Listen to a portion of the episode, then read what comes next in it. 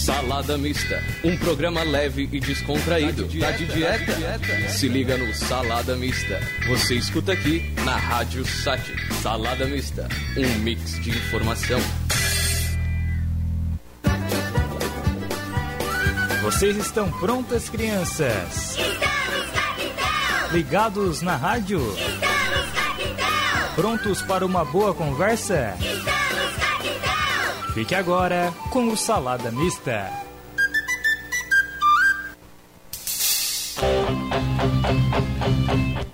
Boa noite! Começa agora mais um Salada Mista. Eu me chamo Marcelo Macieski e junto comigo está meu grande amigo Gabriel Mendes. Boa noite, Gabriel. Boa noite, Marcela. Tudo bem? Tudo certo? Você nos acompanha agora pela Web Rádio Satic. O programa Salamista é uma produção dos acadêmicos da ter- ter- terceira fase de jornalismo da Unisat, com trabalhos técnicos de Jean Vieira e supervisão da professora Karina Farias.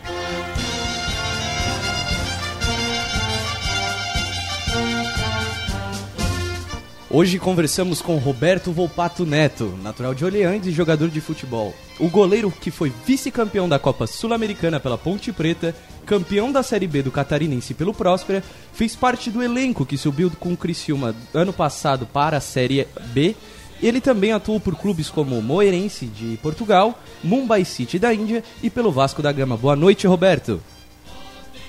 Boa noite, boa noite a todos os ouvintes. Tudo bem, Roberto? Prazer estar aqui falar com vocês, tudo certo. Roberto, pra começar, conta pra gente como que surgiu essa paixão pro futebol. Essa paixão surgiu de- desde pequeno, né? Sempre eu gostei muito de jogar, né? É, acompanhava jogos e eu gostava de participar de peladas, enfim, escolinha. Sempre, sempre gostei de jogar futebol, né? Embora não tenha ninguém na família que que, que tivesse jogado, né? É, tipo assim, pra mim, que eu tenha visto jogado, seguido exemplo.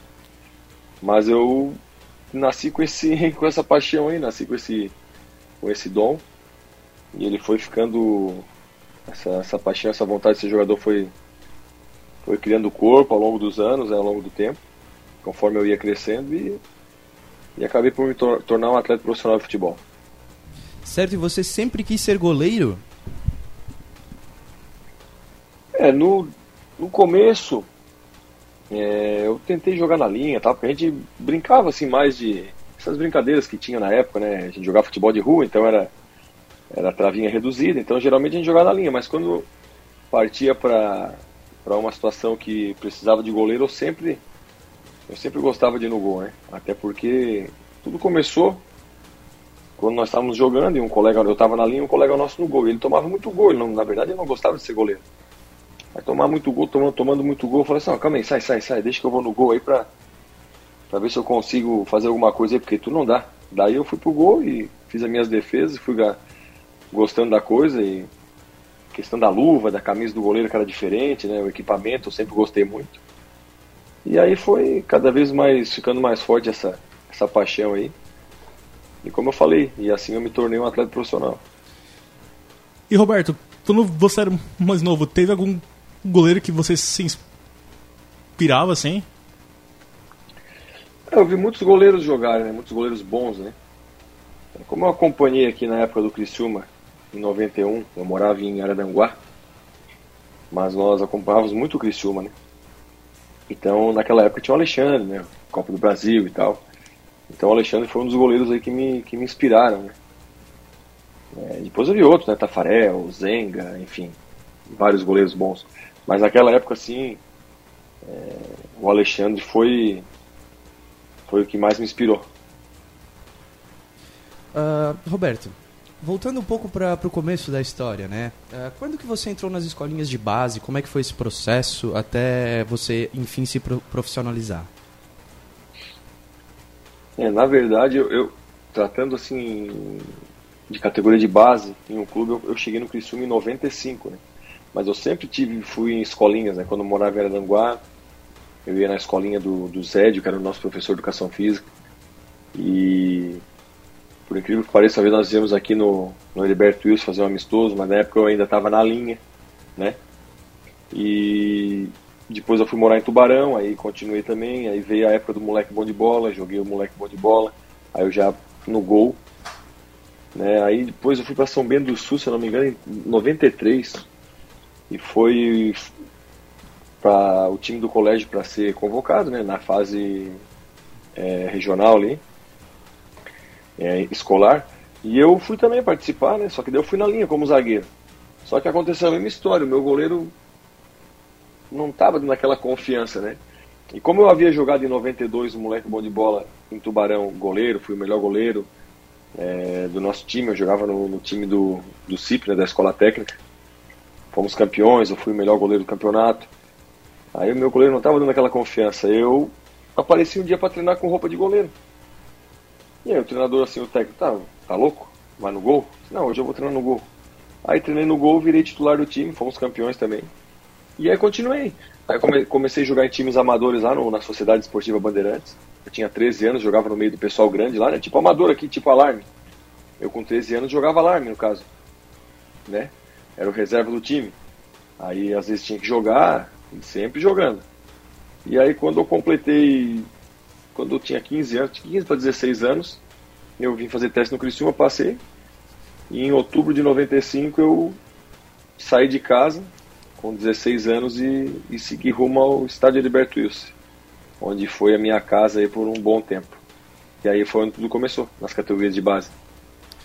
E você você teve o começo da carreira aqui no Criciúma e sempre deixa claro a sua paixão pela camisa, pelo amor, pela torcida. Qual foi a importância do Criciúma na tua vida? O Criciúma foi o time que me formou, né? Que me abriu as portas, que me deu, né? Onde tudo começou, né? Então a gente, queira ou não queira, eu vivia ali dentro, né? Dormi embaixo das arquibancadas, né? Trabalhei como, na época dos jogos, a gente trabalhava de roleteiro, bilheteiro, maqueiro, gandula, né? Pra fazer uma rendinha extra, né? Porque era remunerado? Então a gente, na época, não tinha como essa gurizada tem hoje as condições, né? A gente, para ganhar um salário mínimo, era quando se tornava profissional, né? Senão era só ajuda de custo. Então, às vezes, trabalhava para ganhar 20 reais, 25, 30. E aquilo ali salvava a gente, às vezes, no, no final do mês, né? E queira ou não queira, vai pegando amor tal, e joga na categoria de base.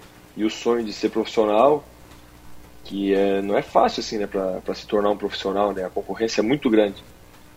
Então, trabalho árduo, abdicando de muitas coisas, é, na época da juventude nossa, onde os amigos estavam todos indo para festa, fim de semana, sexta, sábado, nós não podíamos sair, né? Porque tinha que jogar domingo, tinha que ficar concentrado, enfim, não podia. Então, assim, a gente abre mão de, de, de parte da juventude, parte da vida, para a realização de um sonho. Então, quando consegue, quando alcança, quando coloca a primeira vez a camisa de jogo, quando coloca a camisa de treino já para ir treinar no profissional, quando treina a primeira vez no profissional, a gente já realiza um sonho, né? O primeiro passo é treinar ali. E quando põe a camisa para jogar a primeira partida, aí sim realmente a primeira partida profissional é a realização do sonho. Então, o primeiro time que você faz isso, geralmente ele marca. Né? Ele marca, o Cristiano marcou, está é, tá marcado até hoje por isso. Né? Por tudo que eu vivi ali dentro, até me tornar profissional. Que não foi muito, não foi fácil. Muito pelo contrário, foi muito difícil, muito difícil mesmo. Então, a primeira vez que eu coloquei aquela camisa para jogar foi uma emoção inexplicável, inenarrável, sem palavras até hoje. Falando da primeira vez que você colocou a camisa profissionalmente, né? Você poderia nos dizer em qual jogo você lembra especificamente qual jogo foi, qual foi o placar, como um acontecimento específico daquele dia? É, foi no ano de 2000, é, contra o São Caetano, nós perdemos 3 a 1 em casa. O time de São Caetano foi campeão, depois foi vice-campeão né, da, daquele campeonato. É, perdeu pro Vasco a final. Copa João Avelange, não, se eu não me engano, era módulo amarelo. Tem aquela época dos módulos, módulo amarelo, módulo azul. Foi esse jogo aí contra aquele time, Ademar, Marcinho, enfim. E aí nós. Foi em casa a minha estreia, né? E o placar foi adverso, 3 a 1 nós perdemos. E depois o Criciúma, você passou, você passou um tempo no futebol português. Qual foi a maior diferença que, que que tu viu na época do futebol, futebol brasileiro pro futebol português? É, Quando eu fui a Portugal em 2002, é, eles lá eles já jogavam o, o campeonato de pontos corridos, né? Então já já pude ver a mudança de calendário, é, o clima, né? O, diferente assim, é, a velocidade do jogo, a força, muitos cruzamentos na área, uma série de diferenças assim, né? Eu fui para jogar a Série A do Campeonato Português. Né? Então, jogando contra grandes equipes, né, gigantes do futebol europeu, né, Porto, Benfica, Sport. Então, para mim, aquilo ali foi uma experiência única, assim, né, muito boa. E um aprendizado muito grande, assim, aprendi muitas coisas. E, e basicamente isso, assim, a disciplina tática deles na época. Né, futebol mais, mais força, mais disciplinado taticamente. E, e muitas jogadas aéreas, né, para mim que era goleiro. E foi bom porque eu gostava muito de sair do gol. Então essa basicamente foi a, a, principal diferença que eu notei, além do calendário, né? O calendário do calendário e lógico Portugal a distância, o deslocamento que nós fazíamos aqui em Criciúma, de, de Criciúma para jogar uma série B de brasileiro e para você jogar o campeonato português, é, a logística era muito mais simples, é muito mais fácil e, e a organização também, enfim, os gramados, né? Na época espetaculares, né? Que nós jogávamos em cada campo aí, que, pelo amor de Deus, né? Então foi uma diferença muito grande, assim, né? E um aprendizado espetacular. Roberto, uh, quando, falando um pouco dessas viagens, né, desse deslocamento, quando vocês estão em campeonato, vocês viajam muito, né? Qual o lugar mais inesquecível, história mais marcante que você tem dessas viagens? Ah, cara, assim, como é que uma viagem agora marcante, cara? Assim, ó, um dos jogos mais, né, agora de cabeça assim, que me veio na cabeça assim que, que, que marcou foi em 2001. Nós fomos jogar lá em Sergipe contra o Sergipe, né, que nós vínhamos mal no Campeonato Brasileiro da Série B. E aí teve um quadrangular da morte que a gente falava, né, quadrangular da morte. Jogou classificaram quatro times, né? E desses quatro cairiam dois. Então, meio que um mata-mata. Aí, se eu não me engano, era Malutron e outro time, e nós e Sergipe. E nós ganhamos 3x1 aqui em Criciúma, o jogo da, da ida, no caso, né? O jogo da. O jogo da ida, que era o primeiro jogo. E depois nós fomos jogar lá. Nós jogamos aqui dia 27, se eu não me engano, dia 26 ou 27 de dezembro. E jogamos dia 30 lá. E aquele jogo, se nós perder, nós podíamos perder de 1 a 0, né? E era para ver quem ia ficar na, na, na, série B. E foi um jogo espetacular, assim, nós empatamos 0 a 0. Fiz uma grande partida, né? O time, nossa, guerreou muito, sabe, cara? Quando quando eu achava que eu ia tomar o gol, aparecia. Até hoje eu lembro de um carrinho que o Johnny deu, um volante que nós tínhamos. O cara driblou o zagueiro, nossa, o cara cara comigo assim, eu eu abri a caixa, assim, abri o peito, né, me posicionei. Ah, botei o corpo na frente da bola, seja que Deus quiser que ela bata em mim, né? Daí a bola não bateu em mim, nada assim, pô, foi gol, né? O cara fecha o olho, vira a cara, sei lá, enfim. Quando eu vi, o Johnny passou, quando eu abri assim que eu voltei, o Johnny passou dando o carrinho, e ele tinha dado o carrinho cortado a bola. E aí nós conseguimos a manutenção, né? E depois daquele jogo eu falei, quem jogou essa partida, né?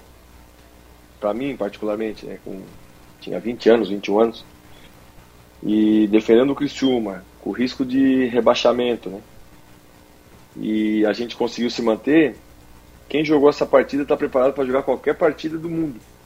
E realmente foi verdade isso. Pelo menos para mim, eu nunca mais depois daquilo eu senti jogos. Né? Sempre entrei, algumas vezes falhei, mas nunca por, por medo, por, por tremer, né? Falhei porque coisas que acontecem, né? Falhas técnicas, enfim é da natureza, né? o homem é falho, o goleiro principalmente. Mas medo de jogar eu nunca mais tive depois daquela partida. Então aquela partida ali me forjou para seguir adiante e entrar em qualquer gramado com 50, 60, 70 mil pessoas. E para mim, até hoje eu falo, né? Quanto mais, mais gente gritando, mais calmo eu fico. E realmente era isso, porque o jogo lá foi muito calor, extenuante, torcida lotado estava o estádio, gramado ruim, muito calor mesmo. E nós conseguimos superar. Então, quem jogou aquela partida estava pronto para jogar qualquer outra. E foi o que aconteceu. E Roberto, passando mais à frente na tua carreira, em 2008, quando você estava no Vasco, o, time sofreu o, o, primeiro rebaixamento. E como é que foi isso? Como é que foi? Como é que foi isso internamente entre vocês jogadores? Ah, foi muito triste, né? Porque nós estávamos bem no campeonato. Né? Nós estávamos em até a metade do, do ano, nós estávamos, acho que oitavo, nono colocado. Só que a questão política nos atrapalhou muito, né? Houve a troca de comando, saiu o Eurico Miranda e o Roberto Dinamite. E aí a guerra política começou dentro de São Januário. Aí algumas coisas aconteceram, né? Alguns atletas foram embora porque. Enfim. Nós perdemos alguns jogadores, alguns atletas que nos atrapalharam. Aquilo ali atrapalhou nossa, nossa caminhada. Muita confusão, muita.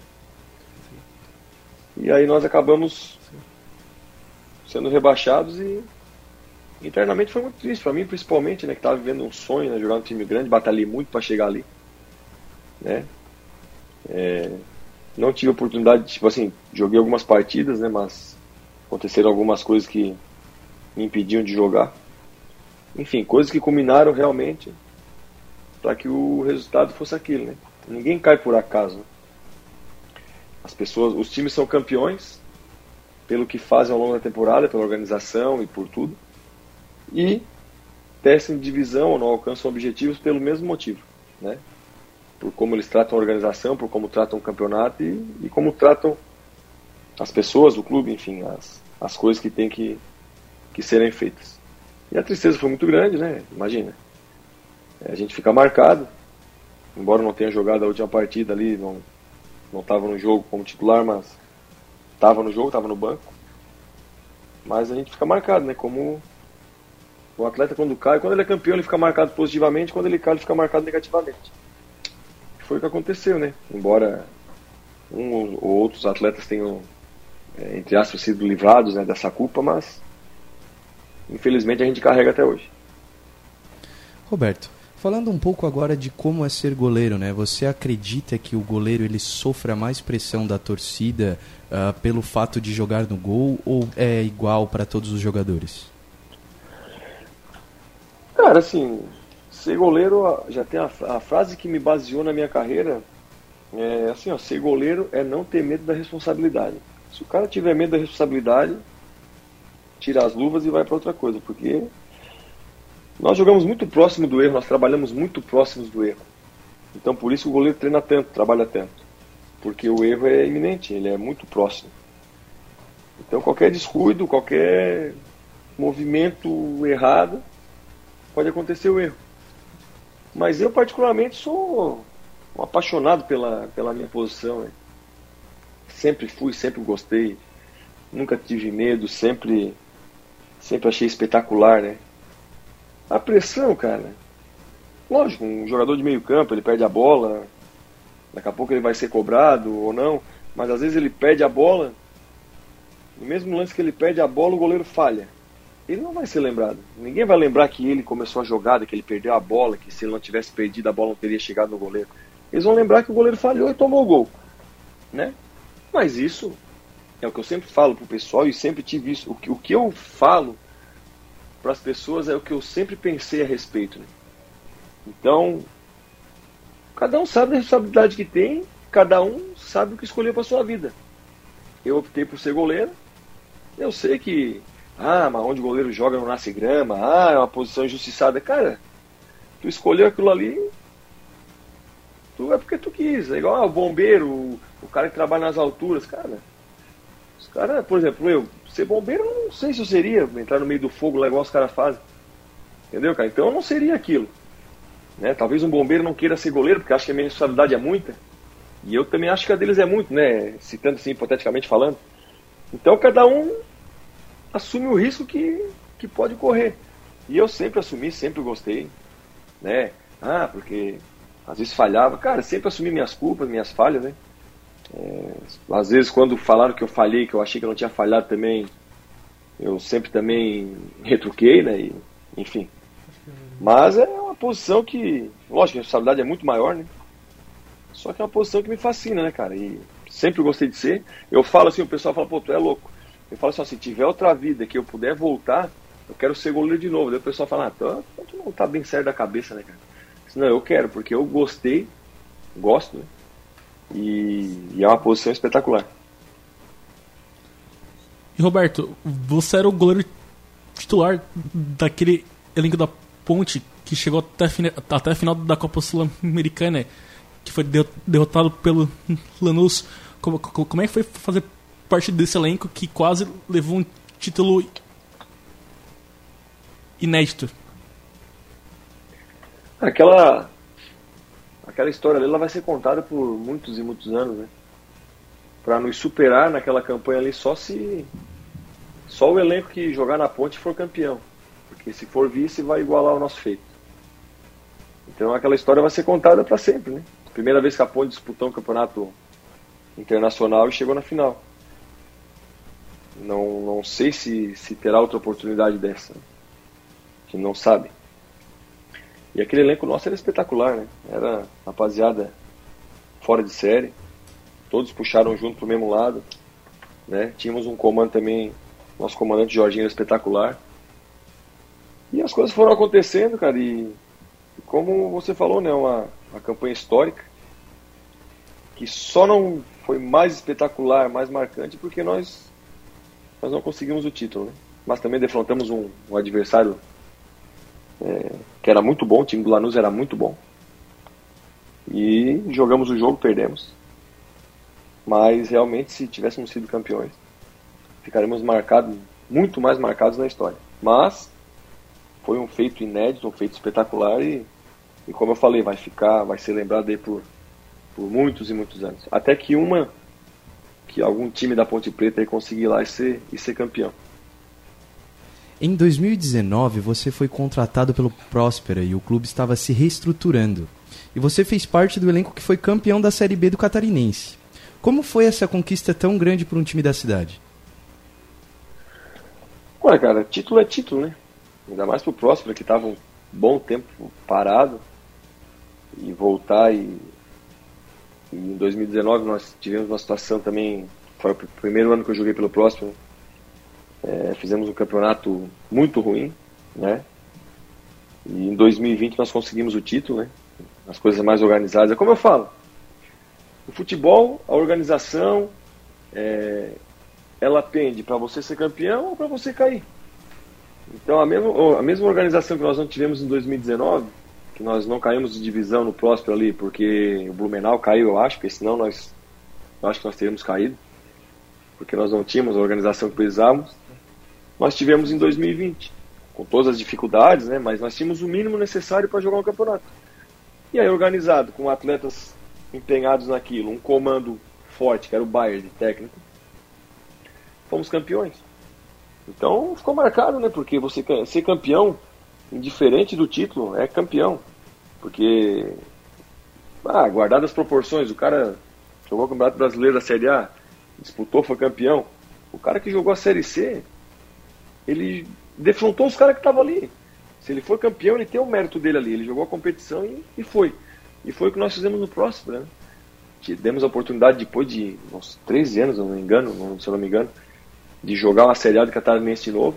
Aí em 2021 fizemos uma campanha espetacular, classificamos o time para a segunda fase, que fazia anos e anos que não, não conseguia. E classificamos pela primeira vez o time para jogar uma competição nacional. Então foi espetacular, assim, jogar pelo Próspera, é, a camisa, que muitas pessoas respeitam aqui, né? Uma camisa forte aqui na região. E fazer história ali, né? Ter uma fotinho lá com a, com a taça, ainda mais que eu era o capitão, tive a oportunidade de levantar a taça, erguer a taça. Isso aí vai ficar marcado para sempre. E falando, falando, fa- falando da tua última passagem pe- pelo Criciúma, você, você deu uma entrevista bastante emocionado após aquele jogo contra o Figueirense pela Copa Santa Catarina. Como é que foi pra você voltar depois de, de 16 anos? Cara, voltar pro Criciúma, cara, foi espetacular, assim, né? Porque comecei ali, rodei, rodei, tive outras oportunidades para voltar para o Criciúma. Em 2014 eu estava era goleiro titular da Ponte, capitão, né? Não sei quantos jogos seguidos. E eu tive a oportunidade de voltar para o Criciúma, mas não aconteceu, né? Então eu tive outras oportunidades para voltar quando eu estava em melhores fases assim da minha vida. E chegou um momento que que até eu era um objetivo voltar, né? Desde que eu saí a primeira vez, eu fui vendido, fui pro Vasco vendido. Aí depois que eu saí do Vasco em 2008, 2009, assim, pô, pode daqui a pouco aparecer a oportunidade de voltar, né? Eu achei que as portas estariam abertas, né? Mas elas não estavam, né? Muita coisa acontece, entendeu? Tem pessoas que acham que são donas do clube, né? Os vaidosos, né? Esses que estragam os clubes de futebol. Então eles, enfim, não aconteceu. Outras oportunidades, como eu falei, não deram certo. E eu chegou um ponto que o cara é realista, né? Pô, se eu não vim com 33, 34 anos, como é que eu vou voltar com 41? Aí assim, ó, cara, vou jogar pelo Próspero aqui, fazer um campeonato bom, né? Foi o ano passado. E não tem hipótese. Só que uma coisa sempre me dizia assim, lá no fundo, assim, a intuição falava, calma, um dia tu vai voltar. Eu. O cara com 41 anos vai imaginar voltar, né? Só que a gente fala, né, quem tem fé, né? Deus ele não demora, ele capricha, né, cara? Então, com 41 anos eu pude retornar pro Criciúma, ajudar o time, né? Joguei duas partidas só, joguei uma pelo Campeonato Brasileiro e ganhei. E joguei uma pela Copa Santa Catarina com a gurizada lá no Scarpelli e ganhei também. Devo, não sei, tem que dar uma olhada aí no, nos arquivos, mas devo ter sido o goleiro mais, mais velho a jogar uma partida pelo Criciúma, com 42 anos. Uma partida oficial.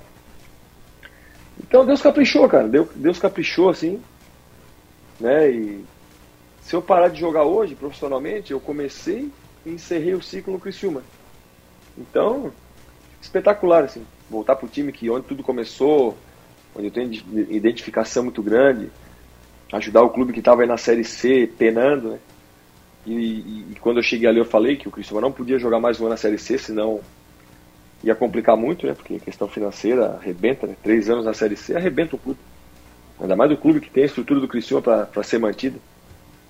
E eu poder com, contribuir mais fora de campo, né? Porque joguei pouco, mas dei o meu contributo.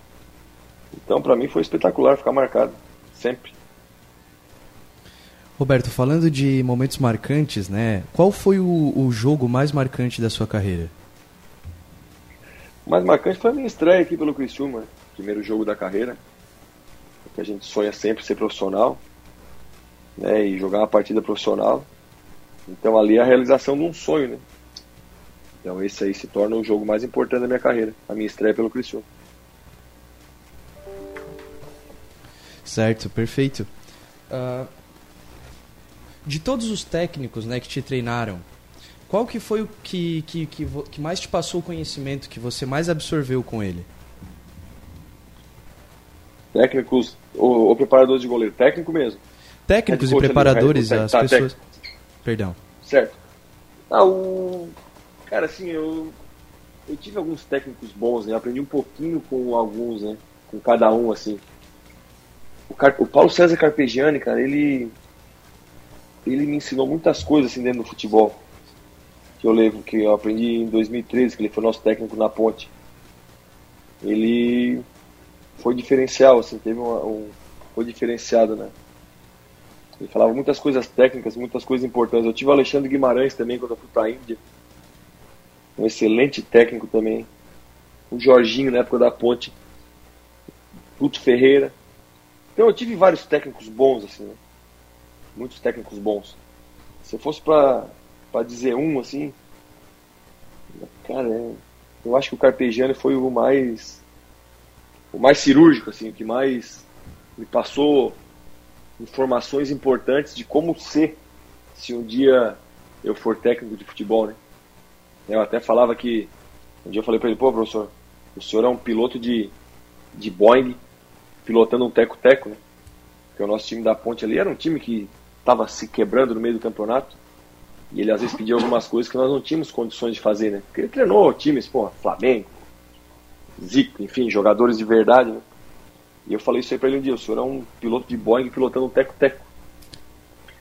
Aí ele falou assim, não, meu filho, vamos que, que vai dar certo. Então ele me ensinou muitas coisas. Então assim, se eu colocar agora aí um de cabeça agora o, o Paulo César Carpegiani. E, Roberto, para encerrar, ah, nesse ano você, recebe, você, você recebeu alguma, alguma proposta de algum time, time, aqui, time aqui do estado para jogar sé- Série A ou Série B, ou série B do estadual? Não, cara, tive alguns contatos aí, alguns, algumas pessoas me ligaram tal, perguntando, alguns clubes, mas de concreto mesmo fazer uma proposta, né, não, não, até não levei as conversas muito pra frente porque porque eu vi que não, não iriam meio que não, não, não iriam chegar né, naquilo que, que é um, um mínimo para mim atuar, né, pela responsabilidade que eu tenho. Então, mas não, não teve. Eu tive algumas propostas, tive do Campeonato Gaúcho, dois times me ligaram, mas eu também optei por não ir por, pela distância, né. É, eu, eu, eu coloquei na minha cabeça que enquanto atleta profissional eu não ficaria mais longe de casa, né? E aí não podia levar família, eu não não estava muito afim de ficar longe das minhas filhas e esposa para jogar futebol. Porque a hora que eu parar e, e- e quero continuar no futebol, e não sei se eu vou ser parte gestora ou parte de parte técnica, mas daí eu sei que eu vou começar a viajar e ficar longe de novo. Então, a priori, não quero fazer isso enquanto atleta profissional, que já está acabando também, só mais esse ano. E se eu não conseguir nada também, eu já, já vou parar antes. Mas quando eu, como eu falei, quando eu mudar de lado, eu já vou começar a viajar de novo. E aí vai ser hora de ficar sozinho de novo. Quando der para levar a família, ela vai junto. Roberto, muito obrigado, viu? Infelizmente o nosso tempo aqui tá acabando. Na verdade, já acabou, passamos alguns minutos aqui, mas tudo bem, tá? Muito obrigado pela entrevista, muito bom te ter aqui. Espero que você venha mais vezes aqui no programa, beleza? Valeu, cara. Obrigado. Precisando aí, estão à disposição. Só chamar. Foi um prazer falar com vocês aí. Grande abraço. Sucesso sempre.